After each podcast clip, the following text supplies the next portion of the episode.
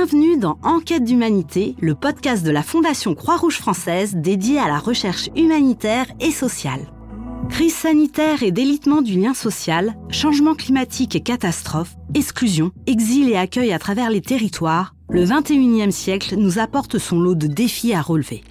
Des enjeux majeurs que nous vous proposons ici d'explorer avec celles et ceux qui au quotidien y répondent. Ils sont engagés, passionnés et passionnants, ce sont les chercheuses et chercheurs en sciences sociales.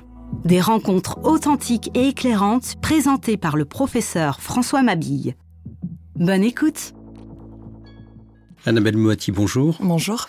Vous êtes docteur en géographie, spécialisé en gestion des risques. Vous avez mené, pour le compte de la Fondation Croix-Rouge, une recherche sur la solidarité et la reconstruction en post-catastrophe à Saint-Martin. Oui, tout à fait. Je vais revenir sur le, le contexte de votre travail. Il porte sur donc la reconstruction et fait suite au cadre d'action de Sendai qui a été adopté en 2000, 2015. Euh, on évoque dans cette conférence euh, la thématique Build Back Better, reconstruire en mieux.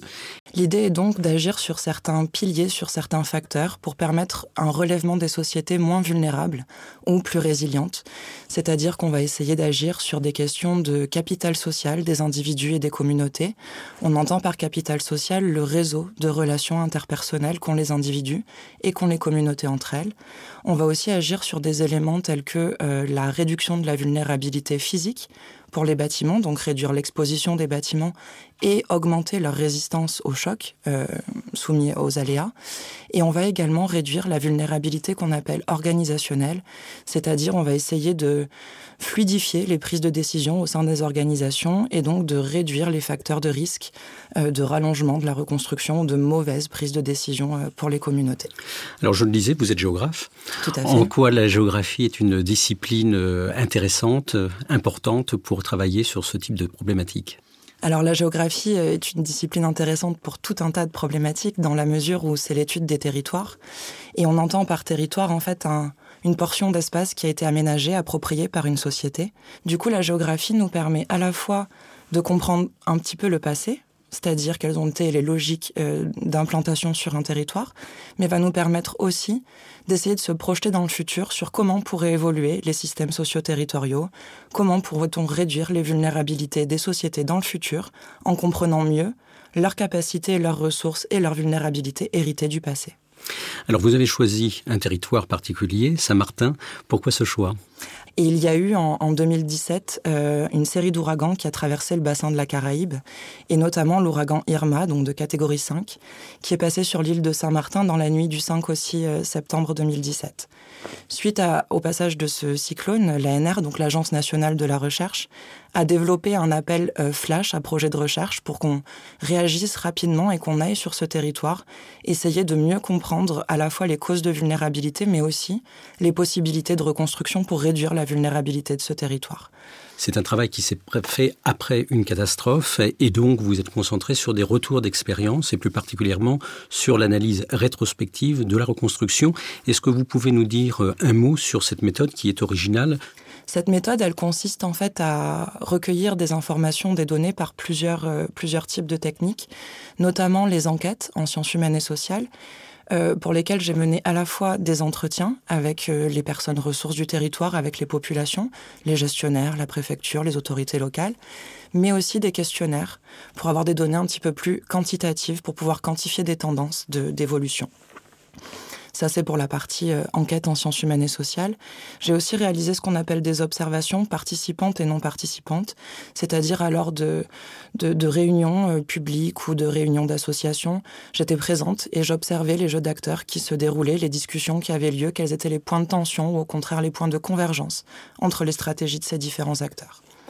Et enfin, une méthode qui est un peu plus euh, originale que j'ai mobilisée à Saint-Martin euh, avec ma collègue Delphine Granchet, on a travaillé sur une cartographie collaborative, c'est-à-dire qu'on a proposé aux élèves de 5e des lycées, euh, collèges, on a proposé aux élèves de 5e des collèges de réaliser des cartes de leur vécu depuis la veille, les jours d'avant l'arrivée du cyclone Irma, le passage du cyclone et leur vie pendant un an sur le territoire après le passage de ce cyclone.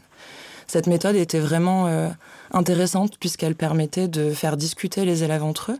On les a réunis par quartier, donc par euh, entité géographique entre guillemets, et on leur a donné deux types de cartes, une carte à l'échelle de l'île et puis une carte à l'échelle des quartiers. Et ils nous ont aussi euh, évoqué euh, d'autres éléments comme euh, la question des pillages par exemple qui a été notamment très médiatisé après, après l'ouragan Irma à Saint-Martin où là on a eu un, un point assez intéressant puisqu'ils nous ont demandé de distinguer deux types de pillages, c'est-à-dire les pillages de nécessité qui pour eux ne méritaient pas d'être qualifiés de pillage puisqu'en fait il s'agissait d'aliments, de, nourriture, de besoins de première nécessité qu'ils allaient chercher euh, dans les, supermarchés, dans les, les, magasins alimentaires.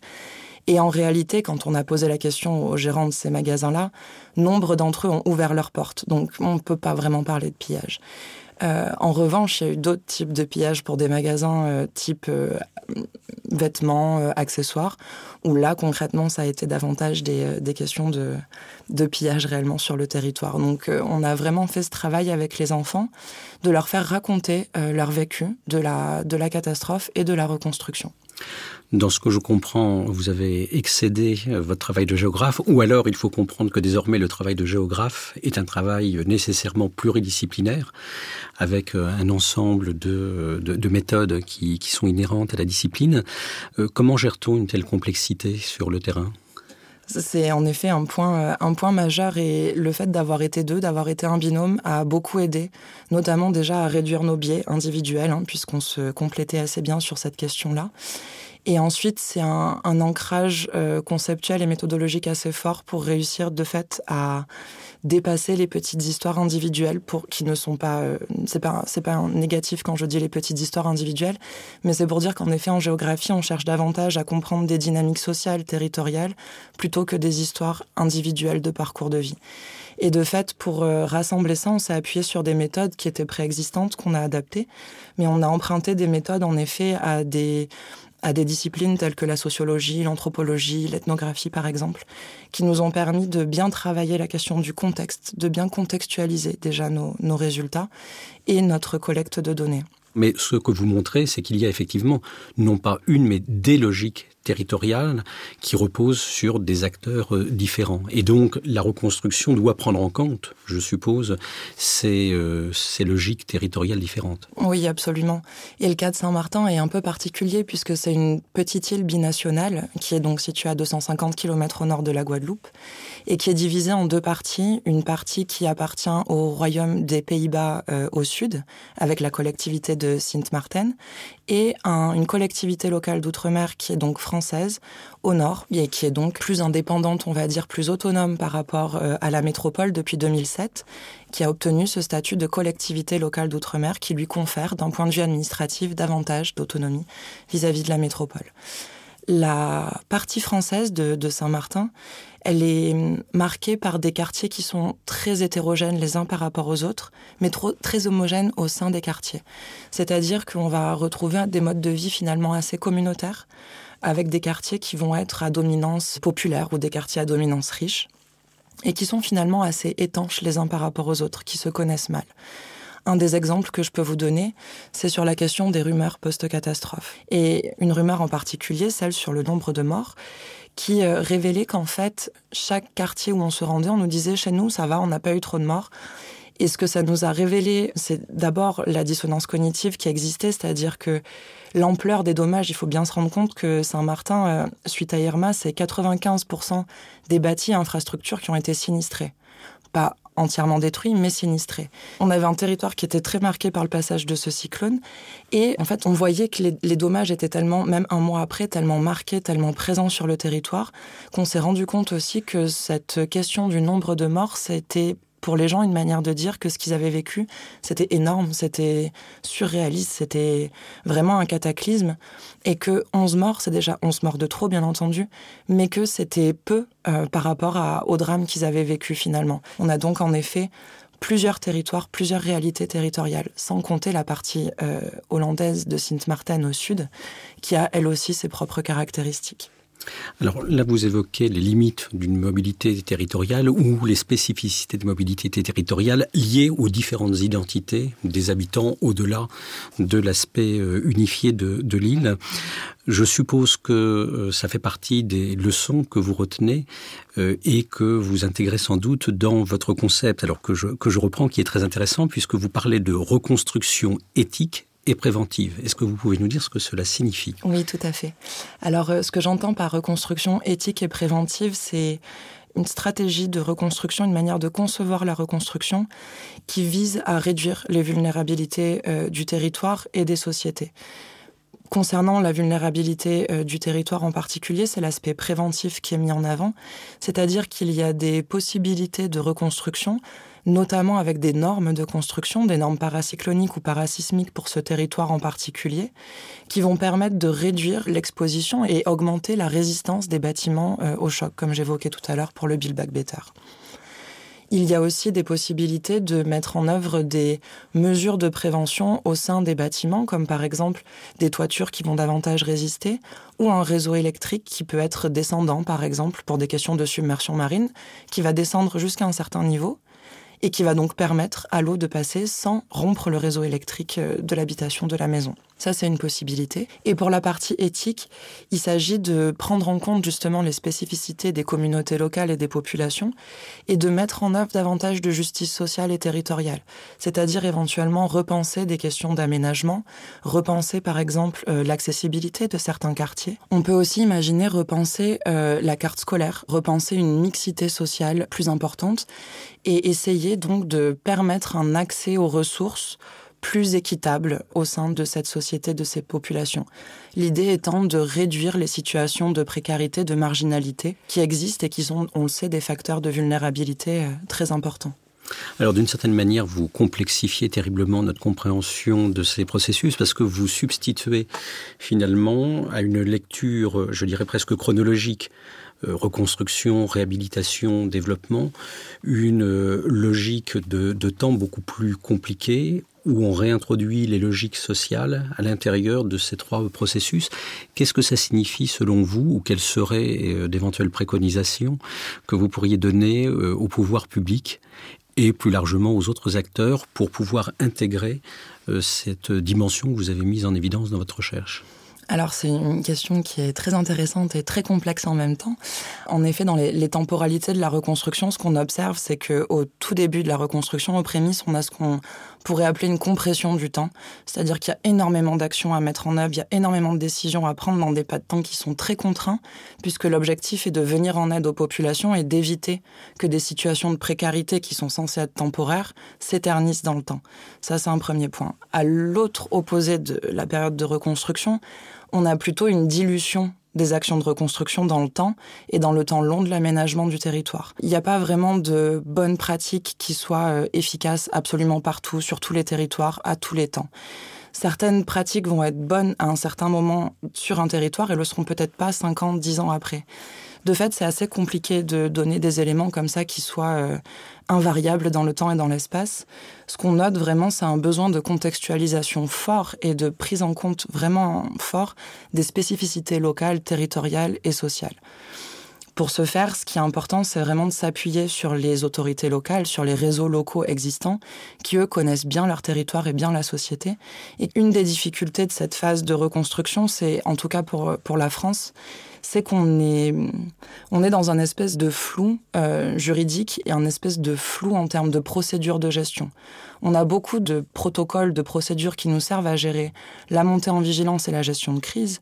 En revanche, pour ce qui est de ce temps à la fois contraint et puis plus dilué, on manque de cadres administratifs et juridiques pour gérer cette situation, ce qui de fait fait appel de manière quasi systématique à la capacité de réaction, d'inventivité, d'innovation en fait des acteurs euh, à la fois locaux et euh, nationaux qui vont gérer cette reconstruction. Et on a vu en post-catastrophe, en post-Irma, une, euh, vraiment un réinvestissement, un réengagement de l'État métropolitain sur ce territoire qui a été vécu comme une nécessité douloureuse en fait par les autorités locales qui avait obtenu, comme je le disais au début en 2007, un degré d'autonomie, d'indépendance supérieur par rapport aux autres territoires d'outre-mer, à d'autres territoires d'outre-mer en tout cas. Alors, vous touchez un point qui est important, qui est celui de la place de l'État. et qui renvoie de très nombreux problèmes autres qu'on peut retrouver par-delà le, monde et, qui montre bien qu'effectivement la place de l'État aujourd'hui est, importante dans un certain nombre de, configurations. Toute dernière question, quelles sont les prochaines étapes? Sur quoi travaillez-vous et comment comptez-vous compléter ce travail? Alors euh, sur euh, Saint-Martin, euh, j'y étais il y a un mois et avec les membres du projet de recherche T-Rex, nous avons restitué nos travaux, nos résultats auprès des acteurs locaux, notamment par le biais d'une petite plaquette de vulgarisation qui rassemble l'ensemble des publications scientifiques du consortium, mais que nous avons synthétisé et rendu plus audible, sans, jargon scientifique, et avec des tenté de faire des recommandations opérationnelles que nous avons donc transmis au, au pouvoir aux autorités locales. Ensuite, pour Saint-Martin, il est vrai que la recherche fonctionne un petit peu comme le monde de l'humanitaire à ce titre, c'est-à-dire sur projet. Et que là, pour l'instant, nous, notre projet est terminé sur Saint-Martin, mais moi, c'est un territoire sur lequel j'aimerais m'engager sur plus long terme. Annabelle, vous avez fait donc une recherche euh, sur une île, vous avez rencontré différents habitants. Euh, toutes ces personnes, bien évidemment, étaient en situation de post-trauma, ayant connu euh, cette catastrophe qu'a constituée Irma. Euh, votre euh, recherche est une recherche-action.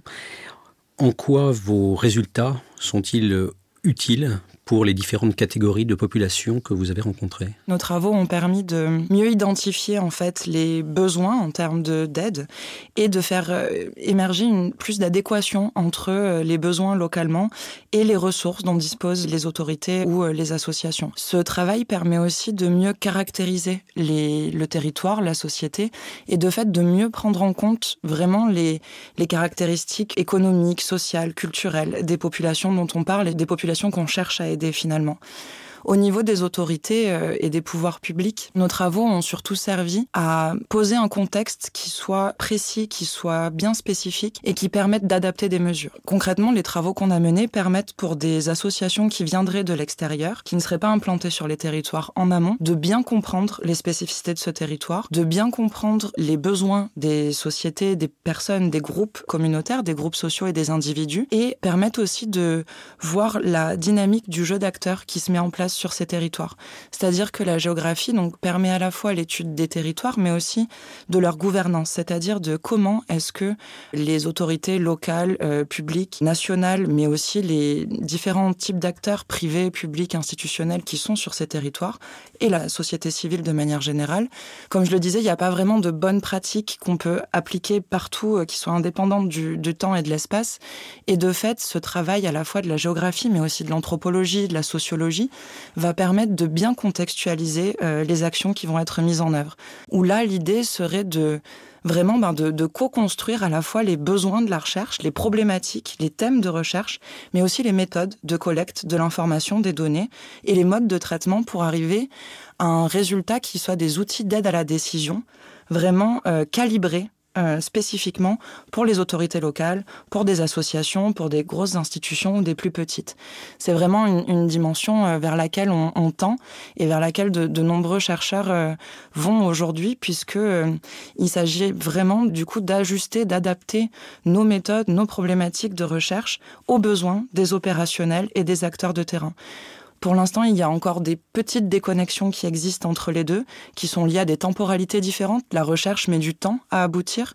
L'opérationnel a besoin de réponses rapides. Et de fait, il y a vraiment encore des choses à, construire et tout un tas de projets encore à mener pour euh, développer justement les interactions euh, entre les deux qui sont euh, pleines de possibilités, de potentialités pour réduire les vulnérabilités des populations qui sont notre objectif commun. Merci. Merci. C'était Enquête d'humanité, la série de podcasts de la Fondation de la Croix-Rouge française présentée par François Mabille. Retrouvez cet épisode et ceux déjà diffusés sur Spotify, iTunes, Deezer, SoundCloud, ainsi que sur les réseaux sociaux de la Fondation. Ce podcast vous a plu? Alors n'hésitez pas à liker, partager et commenter. On se retrouve prochainement pour un nouvel épisode.